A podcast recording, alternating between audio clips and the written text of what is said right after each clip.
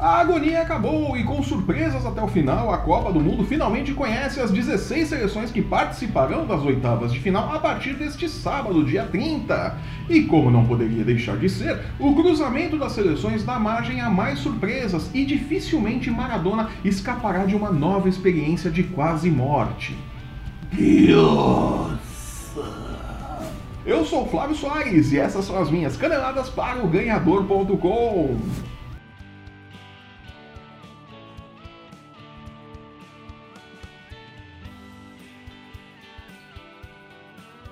Com direito a algumas surpresas, a Copa do Mundo entra em sua fase eliminatória e até a próxima terça-feira conheceremos as oito equipes que avançam às quartas de final. Para algumas equipes, o caminho até aqui foi mais tranquilo, então vamos falar delas logo de uma vez para chegarmos logo à parte que realmente interessa. Sim, eu estou falando da experiência espiritual de Maradona durante o jogo entre Argentina e Nigéria. Inglaterra e Bélgica fizeram um jogo mais molenga que dança de irmãos para definir quem ficaria com o primeiro lugar do grupo G. A vitória, meio sem querer, por 1 a 0, deu aos belgas o primeiro lugar em um cruzamento teoricamente mais fácil nas oitavas de final, com a valente, mas bem limitada, seleção japonesa. Os ingleses terão um pouco mais de trabalho enfrentando a seleção da Colômbia, que fez uma boa partida na Copa, o jogo contra a Polônia, e chegou às oitavas de final daquelas, né? Chegou, mas não convenceu. No cruzamento dos grupos A e B, Portugal e Espanha bem que tentaram, mas não conseguiram se atrapalhar o suficiente nos jogos contra Irã e Marrocos e chegaram às oitavas de final. Ufa, foi por pouco, hein? Espanhóis têm, em teoria, o caminho mais fácil. Enfrentam a seleção russa, que, segundo todos os especialistas, nem deveria estar na Copa do Mundo, mesmo sendo o país sétimo. Como errei todos os palpites envolvendo os russos até aqui e não gosto da seleção espanhola, não mentira, eu só não gosto do Sérgio Ramos, é, cravo que a Fúria goleia os donos da festa. Cristiano Ronaldo encara o Uruguai, única seleção que não sofreu nenhum gol na fase de grupos, jogando um futebol marromeno e tem grandes chances de voltar para Lisboa. De novo, o Uruguai incorporou durante a competição e pode chegar longe nessa Copa do Mundo, criando algumas expectativas aí. Nos grupos E e F, Neymar, o menino Ney, entrou em campo querendo jogo e não faltas contra a Sérvia e fez sua melhor partida pela seleção brasileira de fisioterapia nesta Copa do Mundo. Seguindo a tendência do grupo convocado por Tite, Marcelo, aos 10 minutos do primeiro tempo, sentiu um desconforto na lombar e precisou ser substituído por Felipe Luiz, que também voltou de contusão há pouco tempo. Entregue ao departamento médico Brazuca, ao lado de Douglas Costa e Danilo, Marcelo segue em tratamento para retornar no jogo contra o México nesta segunda-feira. Apontado como culpado pela lesão de Marcelo, o colchão de sua cama no hotel já foi incinerado. Quanto ao encontro das oitavas de final, nos últimos tempos o Brasil vem sofrendo para vencer o México com placares mirrados. Mas, como a seleção brasileira sofreu em todos os jogos nessa Copa do Mundo, o jogo contra o time de Juan Carlos Osório não terá nenhuma novidade para o torcedor brasileiro. A gente já está acostumado, já sabe que vai ser um sofrimento desgraçado. Haja sofrência, né? Se Neymar for a campo com a mesma disposição que mostrou contra a Sérvia, fazendo passes, sendo objetivo, procurando definir a partida de forma racional, as chances do Brasil avançar às quartas de final são grandes.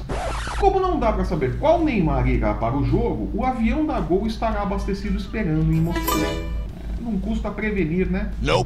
No duelo Trava-Línguas, a segunda colocada do grupo E, Suíça, enfrentará a Suécia, primeira colocada do grupo F, porque Bom, basicamente porque a Alemanha foi a Rússia interessada em fazer turismo, né? Perdeu para o México, ganhou no circuito da Suécia e, encantada com os preços dos eletrônicos e dos carros completinhos, tomou uma piaba de 2 a 0 da Coreia do Sul.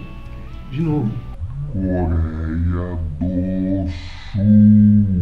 Então, se no futuro algum alemão vier lhe falar algo a respeito dos 7 a 1, apenas faça isso. E chegamos aos grupos C e D. No grupo C, classificaram-se as seleções da França e da Dinamarca. Nossa, que surpresa, né? Que deu França e Dinamarca. Enquanto que no grupo D a coisa foi divertida para valer. Depois de se classificar na base do Bumba Meu Boi nas eliminatórias sul-americanas, a seleção argentina chegou à Rússia cercada de desconfiança, mas com Messi, muito doce de leite, erva mate e seis churrasqueiras construídas na concentração.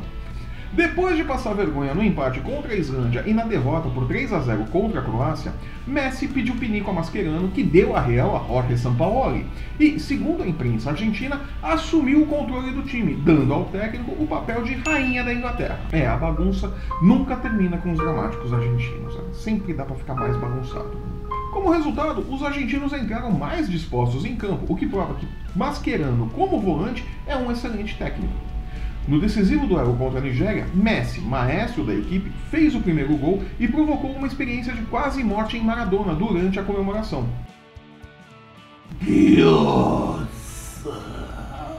Mas os nigerianos empataram, resultado que mandava a trupe de hermanos de volta a Buenos Aires.